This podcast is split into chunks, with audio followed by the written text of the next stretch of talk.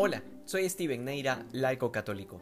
Durante todos estos días hemos estado reflexionando en torno a la ley, la hipocresía y la falta de coherencia. Pero hay un detalle de fondo que sobre todo en la lectura de hoy queda bastante manifiesto. El fracaso de las autoridades religiosas por ser fieles a la misión que se les ha encomendado. Jesús acusa a los doctores de la ley de haberse apropiado de la llave de la sabiduría, es decir, de la interpretación de las escrituras, pero que el problema no era este, sino que teniendo esa llave no entraron, es decir, no las profundizaron porque no reconocen a Jesucristo en ellas, y para colmo de males tampoco dejan entrar a otros. Es decir, ni aprenden ellos ni enseñan a otros. Ellos, los que tenían la misión de anunciar al Mesías cuando llegara, no solo que no lo anuncian ni lo reconocen, sino que desvían al pueblo y lo pierden.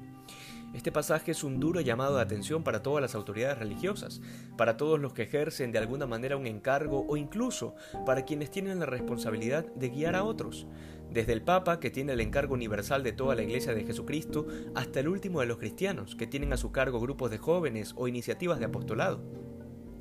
¿Qué estamos haciendo con la sabiduría que hemos recibido? Y aquí quisiera enfocarme sobre todo en los sacerdotes, que tienen la misión de pastorear, de guiar a los fieles de su parroquia, ¿Cuántos sacerdotes se predican a sí mismos y sus particulares interpretaciones de las escrituras, completamente alejadas de la doctrina de la Iglesia, como si el púlpito fuese una oportunidad para compartir sus opiniones personales, dejando morir de hambre a sus fieles que en vez de recibir el agua viva terminan encontrándose con cisternas rotas que son incapaces de dar agua viva? Es importante comprender a qué se refiere esa llave de la sabiduría que para los doctores de la ley significa la enseñanza de la ley y los profetas, ya que hoy para nosotros implica mucho más. Implica toda la revelación de Dios y todo el magisterio de 2020 años de iglesia, y esa llave que abre todo este caudal de riquezas muchas veces queda guardada en el último bolsillo del cura, porque prefirió hablar de política, del partido, hacer chistes o contar anécdotas. De esta manera no abren la puerta de la sabiduría y ni entran ellos ni dejan entrar a otros.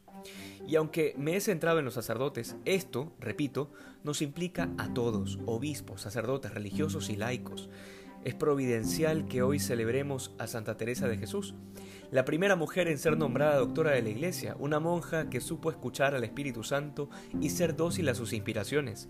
Santa Teresa se topó con un grupo de monjas que solían eh, salir del convento cuando querían, recibían visitas, rompían el silencio, rezaban de forma desordenada y muchas otras cosas más. Y las responsables, evidentemente, eran las superioras, que al igual que los doctores de la ley, ni abrían la puerta de la sabiduría para entrar ellas, ni dejaban entrar a nadie. Ante esto, Santa Teresa decide emprender la reforma del Carmelo, no sin grandes dolores, sufrimientos y humillaciones, pero al final esa puerta de la sabiduría, del sacrificio y de la santidad, que estaba trancada con malas costumbres, fue abierta nuevamente para que la gracia de Dios pueda fluir.